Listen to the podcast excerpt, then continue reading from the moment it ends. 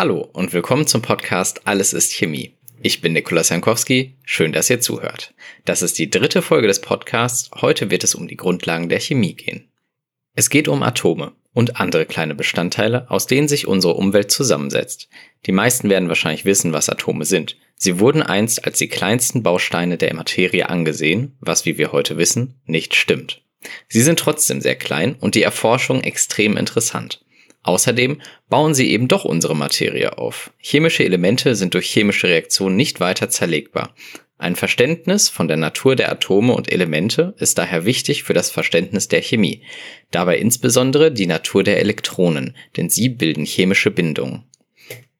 Was mich an der Erforschung besonders fasziniert ist, dass Atome nicht direkt beobachtbar sind. Es gibt keine Möglichkeit, mit einem klassischen Mikroskop Atome zu sehen. Es ist die Erforschung von etwas Unsichtbarem, also mussten viele indirekte Experimente und Wege gefunden werden. Meiner Meinung nach ist dieses systematische Erforschen und der Erkenntnisgewinn, woraus alles besteht, eine der größten Leistungen der Menschheit, und dieses Streben hält weiter an. Die Entdeckung der Quarks in den 1960ern oder die des Higgs-Bosons, welches als bisher letztes Elementarteilchen 2012 am LHC vom CERN gefunden wurde, sind Beispiele, wie wir weiter versuchen, in das Unbekannte vorzudringen. Wir beginnen mit dem geschichtlichen Hintergrund. Bereits in der Antike und wahrscheinlich schon vorher haben sich Menschen damit beschäftigt, wie die Welt zusammengesetzt ist. In Griechenland, circa 400 Jahre vor unserer Zeitrechnung, kommt unser heutiger Begriff des Atoms her. Leukip und sein Schüler Demokrit entwarfen, was wir heute als die Atomtheorie kennen. Grundlage bildet, dass alles in kleine, unteilbare Teilchen zerlegt werden kann. Diese unteilbaren Teilchen wurden von ihnen Atomos genannt, übersetzt nicht spaltbar. Diese Theorie wurde auf Basis von philosophischen Überlegungen erdacht. Für die systematische wissenschaftliche Erforschung müssen wir einen großen Zeitsprung machen in das Jahr 1661. In diesem Jahr hat Robert Boyle in seinem Buch The Skeptical Chemist die Ansicht vertreten, dass die Materie aus nicht zerlegbaren Bestandteilen besteht. Zudem beschreibt er einen Unterschied zwischen Gemischen und Verbindungen. Mehr dazu später. Robert Boyle gilt häufig als der erste moderne Chemiker, der er auf wissenschaftliche Prinzipien und Empirie seine Ergebnisse aufbaute. Wir bewegen uns nun weitere 100 Jahre Richtung heute und befinden uns in den Jahren 1787 bis 89. Antoine Lavoisier veröffentlicht eine Liste von Elementen, die nicht weiter zerlegbar sind. Einige Beispiele sind Sauerstoff, Wasserstoff und Stickstoff, von denen wir heute wissen, dass sie tatsächlich Elemente sind. Fehlerhaft enthalten war allerdings zum Beispiel noch Ammoniak, NH3. Dieser setzt sich aus Stickstoff und Wasserstoff zusammen. Weitere Fehler waren Licht und Kalorik. Licht ist, wie man heute weiß, elektromagnetische Strahlung und Kalorik existiert nicht. Lavoisier hat noch viele weitere Entdeckungen gemacht und gilt verdient als Begründer der modernen Chemie. Weiter geht es 1808 mit John Dalton und seinem Buch A New System of Chemical Philosophy, in dem er die Atomhypothese beschreibt. Die besteht aus vier Aussagen. Stoffe bestehen aus kleinsten, nicht teilbaren kugelförmigen Teilchen, den Atom. Alle Atome eines Elements haben das gleiche Volumen und die gleiche Masse. Elemente unterscheiden sich durch unterschiedliche Massen bzw. Volumina. Atome sind unzerstörbar. Sie können durch chemische Reaktionen nicht vernichtet oder erzeugt werden. Und zuletzt, chemische Reaktionen ordnen Atome in Verbindungen neu an. Diese Liste ist zitiert nach Wikipedia. Ich habe ins Original geschaut, da steht es zwar drin, aber sehr verklausuliert und ziemlich lang. In diesen vier Aussagen steckt schon viel Wahres und es ist tatsächlich so, dass durch chemische Reaktionen ein Element nicht verändert werden kann. Aber das Atom an sich wird zweifellos verändert, denn die Abgabe oder Aufnahme eines Elektrons kommt durchaus vor. Davon wusste er allerdings noch nichts. Wir bewegen uns nun auch weitere 100 Jahre Richtung Gegenwart von 1808 nach 1903. Joseph John Thomson entwickelt das sogenannte Plum-Pudding-Modell, auf Deutsch Rosinenkuchen-Modell. Manch einer nennt es auch einfach nach ihm das Thomson-Modell. Er konnte zuvor nachweisen, dass Elektronen als Teilchen existieren und eine deutlich geringere Masse als Atome haben. In seinem Atommodell sind Elektronen als kleine, negativ geladene Teilchen in einem großen positiven Feld ohne Masse verteilt. Ungünstigerweise würde das schon ach, ungünstigerweise würde das schon 1837 Elektronen im Wasserstoffatom benötigen. Die Elektronen sollten dabei zufällig wie Rosinen in einem Kuchen verteilt sein. Diese Erkenntnis war bahnbrechend, da nun kleinere Bestandteile von Atomen bekannt waren. Jetzt geht die Entwicklung Schlag auf Schlag. Wir machen weiter, nur acht Jahre später, im Jahr 1911. Jetzt geht die Entwicklung auch Schlag auf Schlag. Wir machen weiter, nur acht Jahre später, im Jahr 1911. Das Rutherford-Modell, benannt nach Ernest Rutherford. Er und seine Mitarbeiter fanden heraus, dass sogenannte Alpha-Teilchen beim Bestrahlen von dünnen Folien zurückgeworfen können. Die Alpha-Teilchen werden wir bestimmt irgendwann mal ansprechen, heute jedoch nicht. Wir gehen jetzt nur auf dieses Experiment ein. Das Alpha-Teilchen wird auf eine dünne Folie geschossen. Die dünne Folie besteht aus Atomen und ausgehend vom Rutherford-Modell war ausgegangen worden, dass das Alpha-Teilchen einfach durch die Atome fliegt. Denn die kleinen Elektronen sollten die nicht ablenken können. Das war allerdings nicht passiert, sondern es passierte etwas Ungeahntes, denn beim Bestrahlen von den dünnen Folien wurden die Alpha-Partikel zurückgeworfen. Das war sehr unerwartet, denn durch die kleinen Elektronen hätte das nicht passieren dürfen. Oder, um es in den Worten von Rutherford zu sagen, es war beinahe so unglaublich, als ob man mit einem 15 Zoll Geschoss auf ein Taschentuch schießt und das Geschoss zurückkommt und einen selbst trifft. Seine Schlussfolgerung war, dass es einen Atomkern geben muss. In diesem sei die positive Ladung konzentriert. Die Elektronen seien darum zufällig verteilt und entsprechen in ihrer Anzahl der Anzahl positiver Ladungen im Kern. Die Masse würde sich nach seinem Modell auf beide Bestandteile gleich verteilen. Wir machen einen Sprung zwei Jahre weiter, 1913, und sind beim wahrscheinlich bekanntesten Atommodell, da es auch häufig in der Schule gelehrt wird, dem Bohrschen Atommodell, benannt nach Niels Bohr. Ändern tut sich wenig, könnte man erstmal meinen, denn zunächst war die wesentliche Änderung nur, dass Elektronen auf Bahnen um den positiven Kern kreisen. Damit waren jetzt Energieniveaus im Modell enthalten. Da ein kleiner Rückblick zur letzten Folge. Da hat man kurz Energieniveaus angesprochen, wo es um charakteristische Leuchterscheinungen in Flammen ging. Bedeutet, die Elektronen nehmen ein wenig Energie auf und können eine, ein höheres Energieniveau erreichen, symbolisiert durch eine andere Bahn. Danach fallen sie wieder zurück und senden dabei ein Leuchten aus, und das ist charakteristisch, je nachdem, welches Atom dort vorliegt.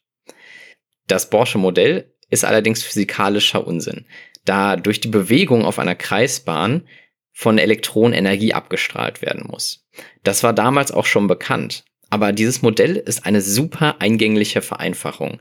Und wie es der Statistiker George Box gesagt hat, alle Modelle sind falsch, aber einige sind nützlich. Die Stärken des Modells liegen für mich eindeutig in der Einfachheit, mit der es zu verstehen ist, und der verhältnismäßig hohe Informationsgehalt. Man hat durch das Modell einen Zugang zur Ordnung in Atomen, welche sich auf das Periodensystem übertragen lässt, und man kann anhand der äußersten Elektronenschale, die er dort angibt, der sogenannten Valenzschale, die Reaktivität ablesen. Dies gilt zumindest für die ersten drei Perioden des Periodensystems also den Elementen Wasserstoff bis Argon und dazu noch die ersten beiden aus der vierten Reihe, Kalium und Calcium. Danach wird es schwierig und die Fehler auch nicht mehr zu ignorieren, wie ich finde. Jedenfalls 15 Jahre später, um 1928, wird das Modell ausgearbeitet, welches bis heute Bestand hat, das Atomorbitalmodell. Es beginnt mit den Erkenntnissen von Louis de Broglie, der den Wellencharakter des Elektrons 1924 in seiner Doktorarbeit beschreibt. Er stellte fest, dass Materie, wie zum Beispiel Elektronen, sich auch wie Wellen verhalten können und erweiterte damit den Welle-Teilchen-Dualismus auf die Materie. Daraus abgeleitet konnte Erwin Schrödinger 1926 die nach ihm benannte Schrödinger-Gleichung aufstellen, die das Verhalten von physikalischen Systemen als Wellenfunktionen darstellt. Diese Form der Beschreibung hat sich gegen die Matrizenbeschreibung von Werner Heisenberg, Max Born und Pascual Jordan durchgesetzt. Doch was macht die Schrödinger-Gleichung jetzt? Mit ihr ist es möglich, Elektronen eines Atoms zu beschreiben. Das Atomorbital ist die Wellenfunktion, also Schrödinger-Gleichung, eines Elektrons in einem Atom. Dadurch wird Ort und Wellencharakter eines Elektrons vollständig beschrieben. Ein Problem, welches daraus folgt, ist die Heisenbergsche Unschärferelation. Kurz zusammengefasst und das, was die meisten damit verbinden, ist, dass der Ort und Impuls eines Teilchens nicht gleichzeitig bestimmt werden können. Und Max Born postulierte, dass die quadrierte Wellenfunktion die Aufenthaltswahrscheinlichkeit des Elektrons angibt.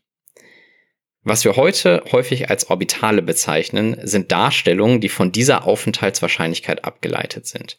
Sie geben nie 100% Wahrscheinlichkeit wieder, sondern häufig 90 oder 95%. 100% wäre nämlich eine unendliche Ausdehnung. Viele, viele Wissenschaftler haben auf dem Weg zum heutigen Verständnis der Welt Nobelpreise bekommen. So auch fast alle, die ich heute hier erwähnt habe und noch ganz viele andere. Wen das interessiert, der kann ja mal auf der Wikipedia nachschlagen.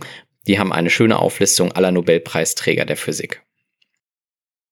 Ein kleiner Teil fehlt allerdings noch für unser Verständnis des Atoms. Das Neutron.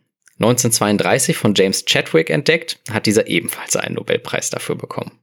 Und damit verlassen wir die Geschichte und widmen uns der physikalisch-chemischen Natur. Wir beginnen mit dem Aufbau der Atome, gehen über zu Molekülen, erklären Verbindungen und Gemische. Also zu den Atomen. Nach unserem Kenntnisstand bestehen Atome aus einem Atomkern und den Elektronen in einer Art Wolke drumherum. Im Kern befinden sich Protonen und Neutronen. Protonen sind einfach elektrisch positiv geladen. Neutronen sind ungeladen, daher auch Neutron von neutral. Die Masse des Atoms ist fast vollständig im Kern zu finden. Dabei sind ein Proton und ein Neutron ungefähr gleich schwer, circa 1 U oder Delten, was die atomare Masseneinheit ist. Sie unterscheiden sich erst in der dritten Nachkommastelle voneinander. Ausgehend von der Anzahl der Protonen werden die Elemente bestimmt. So ist ein Atom mit einem Proton ein Wasserstoffatom, mit zwei Protonen ein Heliumatom, mit drei ein Lithiumatom und so weiter bis zur derzeit 118 Organesson. Im elementaren Zustand hat ein Atom gleich viele Elektronen wie Protonen. Mehr zu den Elektronen später, wir bleiben noch beim Atomkern. In diesem sind eben auch noch die Neutronen, welche mit dafür verantwortlich sind, ob ein Kern stabil ist oder nicht. Protonen sind ja einfach positiv geladen. Das heißt, wenn immer mehr im Kern zusammenkommen, würden sie sich irgendwann abstoßen, ganz wie Magneten es auch tun. Alle Kerne über dem Wasserstoffkern mit nur einem Proton benötigen deswegen Neutronen, um stabil zu sein. Für ein gegebenes Element kann die Anzahl der Neutronen dabei variieren und diese unterschiedliche Anzahl definiert dann die Isotope eines Elements. Es bedeutet einfach nur gleich viele Protonen, aber eine unterschiedliche Anzahl von Isotopen und damit ein unterschiedliches Gewicht. Nochmal zusammengefasst, ein Element wird durch die Anzahl der Protonen charakterisiert. Wasserstoff zum Beispiel besitzt ein Proton. Die Isotope kommen durch unterschiedlich viele Neutronen zustande. So gibt es vom Wasserstoff drei relevante Isotope. Das Protium, Deuterium und Tritium. Protium hat kein Neutron und ist das bei weitem häufigste Isotop des Wasserstoffs. Deuterium hat ein Neutron und Tritium hat zwei Neutronen. Die ersten beiden, Protium und Deuterium, sind stabile Kerne, aber im Tritium sind zu viele Neutronen enthalten, sodass dieser Kern zerfällt, was bedeutet, dass er radioaktiv ist. Die Instabilität eines Isotops hängt also von der Anzahl der Neutronen ab. Dabei sind sowohl zu wenige als auch zu viele Neutronen schlecht. Es muss eben genau die richtige Menge sein. So sind denn auch nur 251 von bisher 3383 Isotopen stabil. Radioaktivität und genau dieser Kernzerfall ist Radioaktivität, ist ein sehr spannendes und großes Thema, was bestimmt noch vertieft werden wird. Wir machen allerdings jetzt heute mit den Elektronen weiter, die für die Chemie sehr interessant sind. Wie bereits gesagt, im elementaren Zustand eines Atoms sind gleich viele Protonen und Elektronen vorhanden. Die Elektronen sind dabei deutlich leichter als Protonen oder Neutronen. Sie wiegen nur ein Zweitausendstel oder anders ausgedrückt 0,0005 U. Sie umgeben den Kern in Orbitalen. Diese werden nach bestimmten Regeln besetzt. Die Regeln spiegeln dabei energetisch günstige Konstellationen wider. Anders ausgedrückt, die Natur ist bestrebt, einen möglichst energiearmen Zustand zu erreichen. Es ist eben einfacher, im Zug zu sitzen, als zu stehen. Die Orbitale nehmen verschiedene Formen an und können jeweils zwei Elektronen beherbergen. Wir bewegen uns jetzt einmal durch die jeweils einfachsten Formen. Das sind die sogenannten 1s, 2p, 3d und 4f Orbitale. Wer jetzt kein Periodensystem vorm inneren Auge hat, dem würde es sicher für den nächsten Abschnitt helfen, einmal eins nachzuschlagen. Wir sehen im Periodensystem der Elemente, kurz PSE, Spalten. Diese werden auch Gruppen genannt und Zeilen, welche Perioden genannt werden. Die Elemente sind so angeordnet, dass Elemente mit der gleichen Anzahl an Valenzelektronen untereinander in den Spalten bzw. Gruppen stehen. Valenzelektronen sind dabei die, die in der äußersten Schale vorhanden sind. Elemente, die in einer Zeile oder Periode stehen, bekommen von links nach rechts jeweils ein Elektron und Proton hinzu. Im Allgemeinen haben Elemente einer Gruppe mit der gleichen Anzahl an Valenzelektronen ähnliche Eigenschaften, denn genau diese sind zur Bindungsbildung benötigt. Zum Beispiel versucht man derzeit Lithium in Lithium-Ionen-Batterien durch Natrium zu ersetzen, welches im Periodensystem direkt darunter steht. Sie verhalten sich ähnlich, unterscheiden sich jedoch, weshalb das ein aktuelles Forschungsthema ist. Problematisch ist unter anderem, dass Natrium deutlich größer ist und daher weniger Energie im gleichen Volumen gespeichert werden kann. Eine Periode gibt die äußerste Elektronenschale wieder. Generell versuchen Elemente nach Möglichkeit ihre Schale bzw. Periode mit Elektronen zu füllen und damit die sogenannte Edelgaskonfiguration erfüllen. Die Edelgase sind die allerletzte Gruppe, ganz rechts. Für die erste Periode sind zwei Elektronen nötig. Die zweite und dritte Periode benötigen jeweils acht Elektronen. Die vierte und fünfte jeweils 18 und für die alle weiteren 32. Schlagen wir erneut einen Bogen zu den Orbitalen. In der englischen Wikipedia ist das Periodensystem wunderbar farblich eingeteilt.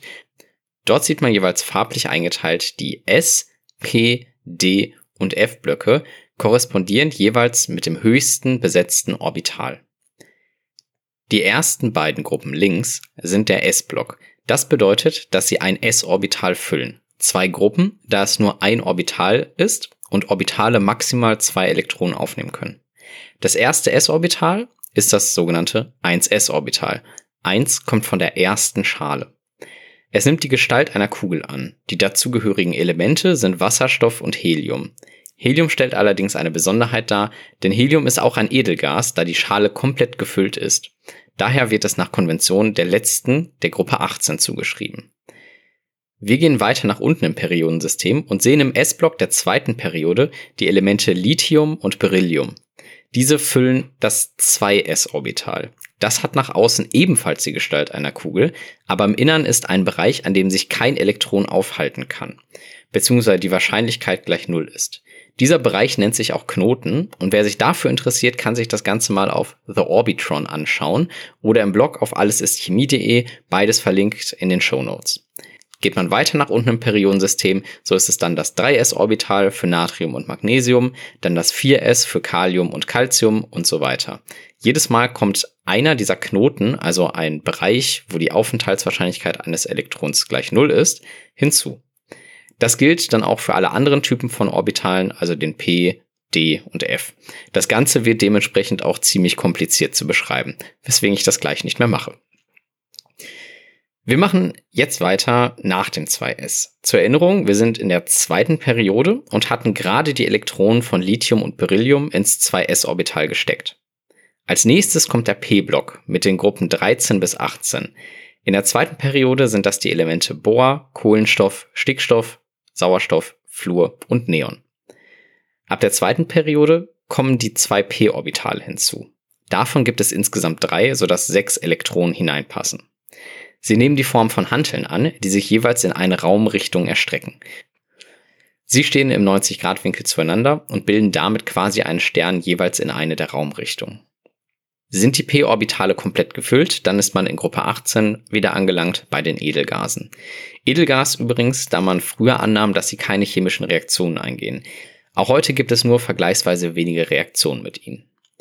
Wir gehen weiter und finden uns in der dritten Periode. Dort findet man erneut ein 3s-Orbital und man bekommt auch 3p-Orbitale. Allerdings sieht man jetzt keine Elemente, die den 3D-Orbitalen zugeordnet werden. Die existieren dort zwar schon, aber die sind energetisch zu hoch gelegen. Deswegen werden sie noch nicht gefüllt. Diese werden erst nach den 4s-Orbitalen gefüllt und das sieht man dann auch in der vierten Periode. Die D-Block-Elemente, wie sie auch genannt werden, sind allesamt Metalle. Bekannt sind dabei vor allem natürlich Eisen, Silber, Gold, Platin und auch Kupfer. Es gibt allerdings auch noch viele weitere. Den meisten wird Titan beispielsweise auch bekannt sein. 3D-Orbitale gibt es an der Zahl 5, sodass insgesamt 10 Elektronen Platz finden. Vier von den Orbitalen sehen aus wie vierblättrige Kleeblätter. Eines davon sieht aus wie eine Hantel mit einem Ring um die Mitte. Die letzte bekannte Art von Orbitalen sind die f-Orbitale. Diese starten mit den vier f-Orbitalen, aber werden erst ab der sechsten Periode gefüllt. Auch hier, wie schon zuvor, liegt ihre Energie zu hoch und die anderen werden dementsprechend zuerst befüllt. Die Elemente, die im F-Block sind, sind die Lanthanoide und die Actinoide. Die bekanntesten davon wahrscheinlich Neodym von den sehr starken Magneten und Uran von der Kernspaltung und der Anwendung. Es gibt jeweils 14 Lanthanoide und Actinoide und dazu passend auch sieben f-Orbitale. Wie gesagt, das erste sind die 4f-Orbitale.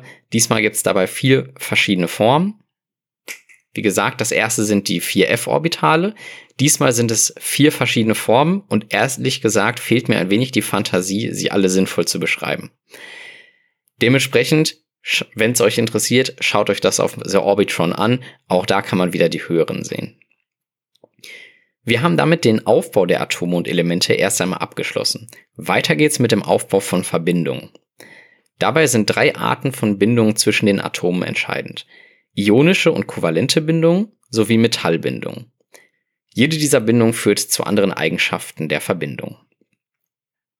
Eine typische ionische Bindung liegt beim Kochsalz vor. Das besteht aus einer 1 zu 1 Mischung von Natrium- und Chloratomen.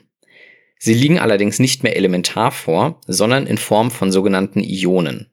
Natrium gibt dabei ein Elektron ab und wird dadurch zum sogenannten Kation, das einfach positiv geladen ist. Das Chloratom nimmt ein Elektron auf und wird dadurch zum Anion, das einfach negativ geladen ist.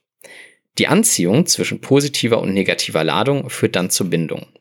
Dabei wirkt die Ladung in alle Raumrichtungen gleich, also ungerichtet, weswegen sie sich mit der jeweils anderen Ladung umgeben und ein Gitter ausbilden.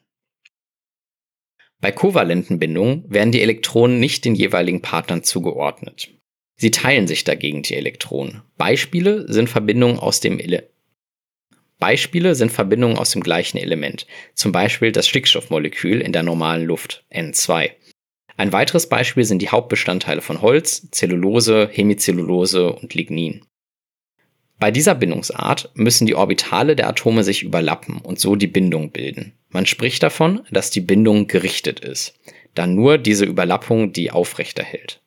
Was letztendlich bedeutet, dass bestimmte Atome aneinander hängen. Die kovalente und ionische Bindung hängen trotz ihrer Unterschiede zusammen.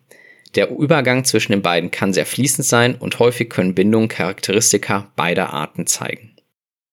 Wir kommen damit zur letzten Bindung, der metallischen Bindung. Im Prinzip kann man dort schon einmal von einer kovalenten Bindung ausgehen, denn erstmal sind es ja Bindungen unter den gleichen Atomen. Was allerdings passiert ist, dass alle Metallatome sich in unendlicher Ausdehnung binden. Sie bilden die sogenannten Atomrümpfe. Gleichzeitig sind die Elektronen aber über alle Atomrümpfe delokalisiert.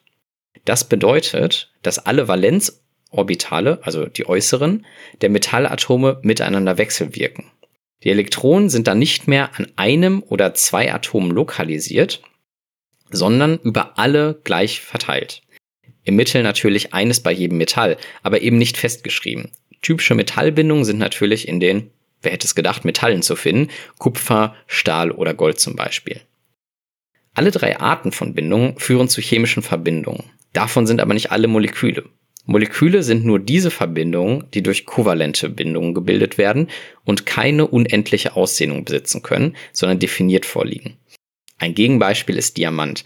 Der besteht aus Kohlenstoff, der auch untereinander kovalent gebunden ist, allerdings als Kristall eine unendliche Ausdehnung besitzen kann. Deswegen ist das kein Molekül im engeren Sinne. Das sind nun die Elemente und ihre Verbindungen oder auch Reinstoffe. Daneben können diese natürlich auch gemischt vorkommen. Der Fachbegriff ist dafür denkbar einfach, sind Gemische. Gemische sind für die Gesellschaft hochrelevant, da die meisten Stoffe, die wir einsetzen wollen, nur in Gemischen richtig funktionieren. Sei es ein Arzneimittel, das in Tablettenform genommen wird, oder ein Haarspray, das noch pflegende Inhaltsstoffe und Treibmittel enthält. Ein wesentlicher Anteil an der Produktentwicklung ist daher die sogenannte Formulierung, die dafür sorgt, dass ein aktiver Wirkstoff auch das tun kann, was er soll. Fassen wir die heutige Folge zusammen. Wir haben uns heute mit den Grundlagen der Chemie beschäftigt, genauer mit dem Aufbau der Materie. Ein Stoff kann entweder ein Reinstoff oder ein Gemisch sein. Dabei setzen sich die Reinstoffe aus Elementen und oder Verbindungen zusammen. Elemente sind Atome, die sich zu Verbindungen, nun ja, verbinden können. Die Atome setzen sich aus Protonen, Neutronen und Elektronen zusammen. Dabei befinden sich die Protonen und Neutronen im Kern und die Elektronen umgeben diese. Die Anzahl der Protonen legt fest, welches Element vorliegt. Mit einem Proton haben wir zum Beispiel Wasserstoff vor uns. Eine unterschiedliche Anzahl an Neutronen im Kern führt zu Isotopen. Im elementaren Zustand sind genauso viele Elektronen wie Protonen vorhanden, sodass das Atom nach außen neutral ist. Atome können aber auch Elektronen abgeben oder aufnehmen. Dann werden sie zu Ionen. Kationen sind positiv geladen, Anionen negativ. Die äußersten Elektronen, die sogenannten Valenzelektronen, sind entscheidend für die Ausbildung chemischer Bindungen. Elemente streben danach, die sogenannte Edelgaskonfiguration, das heißt, volle Elektronenschalen zu erreichen. Das heutige Atommodell ist auf quantenmechanischen Überlegungen und Berechnungen aufgebaut. Die Elektronen finden dabei ihren Platz in den sogenannten Orbitalen, die je nach Energie andere Formen annehmen. Wir haben drei Arten von chemischen Bindungen besprochen. Ionische Verbindungen setzen sich aus Ionen zusammen, sodass formal einem Partner ein Elektron genommen und dem anderen hinzugefügt wird. Die Ladungen ziehen sich dann gegenseitig an. Atome, die durch kovalente Bindungen verbunden sind, teilen sich dagegen ihre Elektronen. Wenn es nicht zwei Atome des gleichen Elements sind, dann zieht ein Partner die Elektronen etwas näher zu sich als der andere. Daher ist der Übergang fließend zu ionischen Bindungen und beide können anteilig den Charakter von Bindungen beschreiben. Zudem haben wir noch Metalle besprochen. Das Interessante dabei ist, dass sich die Elektronen nicht mehr nur zwischen zwei Atomen aufhalten, sondern über alle verteilt sind. Das war für eine Folge, glaube ich, ziemlich viel Information auf einmal. Ich hoffe, ihr hattet trotzdem Spaß und habt durchgehalten. Nächstes Mal geht es wieder weiter mit der Geschichte. Damit sind wir am Ende der Folge. Das Skript zum Nachlesen inklusive Bilder, weiterführende Links und einem Zeitstrahl findet ihr auf der Website allesistchemie.de, zusammengeschrieben ohne Leerzeichen. Wenn ihr Feedback oder Anregungen habt, könnt ihr gerne einen Kommentar dalassen oder eine E-Mail schreiben an info@allesistchemie.de. Das war Alles ist Chemie Folge Nummer 3. Ich bin Nikolas Jankowski. Danke fürs Zuhören.